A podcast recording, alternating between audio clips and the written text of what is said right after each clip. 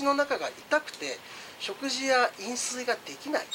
というあの状況から、まあ、脱水症状に至ってしまう場合がありまして入院して点滴したり治療が必要になってくるということがあのありますので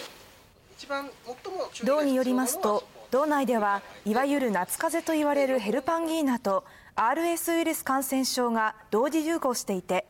特にヘルパンギーナは定点での患者数が6月から急増し過去3年間と比べても非常に多くなっています。いずれも症状は発熱や喉の痛みなどで多くは軽症で回復しますが稀に重症化するため新生児や基礎疾患がある場合は注意が必要です。